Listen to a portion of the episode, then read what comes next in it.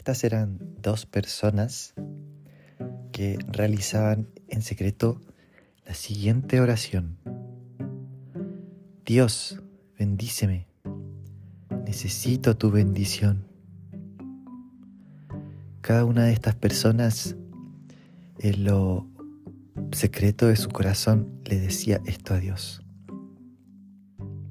Sin embargo, una de esas oraciones fue respondida y la otra no. ¿Cuál es la diferencia entre una oración y otra? Sí, escuchaste bien. Ambas personas hicieron la misma oración en secreto. Decían las mismas palabras. La diferencia está en la intención de su corazón. La intención del corazón de una de estas personas era, Dios bendíceme, necesito tu bendición para poder dar fruto para tu reino. Y la otra persona tenía intenciones egoístas. Dios bendíceme, necesito tu bendición para tener más y más para gastar en mis propios deleites. Esto es lo que nos dice el libro de Santiago en el capítulo 4 encontramos que dice en el versículo 2, no obtienen lo que desean porque no piden. Versículo 3, y cuando piden algo no lo reciben porque lo piden con malas intenciones para gastarlo en sus propios placeres. Entonces aquí hay dos males igualmente de graves, de malos, para acercarnos a la oración. Uno es que no tenemos porque no pedimos. Y en otras palabras, hay tantas cosas que podríamos recibir de parte de Dios que no nos hemos animado a orar. Y el otro mal es que cuando pedimos algo, no lo recibimos porque nuestras intenciones no son las adecuadas. Entonces, lo podríamos resumir así. Un mal es no orar. Y el otro mal es orar con intenciones egoístas. ¿Cuál es la solución? La solución está en conocer a nuestro Padre Celestial en intimidad y orar con Dios. Es decir, orar conectados al corazón de Dios. Significa esto, cuando estamos conectados a la fuente que es Jesús, podemos conocer el corazón del Padre. El corazón del Padre es generoso, es dadivoso. Él quiere bendecir a sus hijos. Él anhela que sus hijos prosperen en todas las cosas.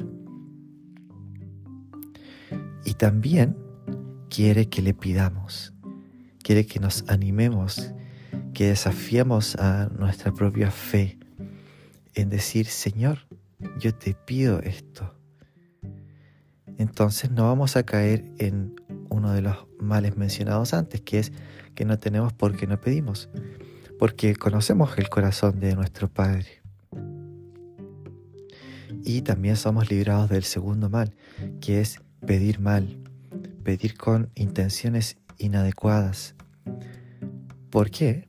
Porque conocemos el corazón de nuestro Padre, que su anhelo es bendecirnos para bendecir a otros. Entonces, ¿cómo podemos orar de manera efectiva? Esto lo hacemos al mirar a Jesús. Jesús es nuestro modelo de comunión. Él es el perfecto Hijo de Dios. Y el Señor lo que está haciendo en nuestras vidas es cada día hacernos más parecidos a Jesús. Y Jesús, cuando ora al Padre. Esto lo encontramos, por ejemplo, Juan 17, cuando Él hace esta oración por sus discípulos. El, el Señor Jesús ora bendición sobre sus vidas que sean librados del mal. El Señor Jesús, cuando ora, muestra el amor y la entrega por la cual vino a cumplir su misión. También entonces somos llamados a modelar nuestras oraciones de acuerdo al corazón de Jesús. Y esto es precioso. Entonces, ¿cómo está tu corazón cuando te acercas a Dios? ¿Es tu corazón de acuerdo al corazón de Jesús? Sin lugar a dudas que Dios quiere bendecirte, pero somos desafiados en esta hora a acomodar, a, a ser amoldados al corazón de Jesús. Y sí, es correcto pedirle a Dios su bendición, que sobreabunde, que llueva. Pero, ¿cómo está tu corazón? ¿Cuál es la intención de tu corazón al orar? Te voy a desafiar a lo siguiente, a que en este día hagas una oración en la que le pides al Señor su bendición pero mi desafío es que puedas hacerla con, considerando lo que hoy te he compartido. Y esta oración de bendición se encuentra en Primera de Crónicas 4, versículo 10. Dice, y Jabes invocó al Dios de Israel, dijo, ¿cómo quisiera que me des tu bendición, que ensanches mi territorio, que tu mano esté conmigo y que me libres del mal, para que no sufra yo ningún daño. Y Dios le concedió lo que pidió. Mira qué hermosa petición, qué hermosa oración. Nuevamente, esto se encuentra en Primera de Crónicas 4.10.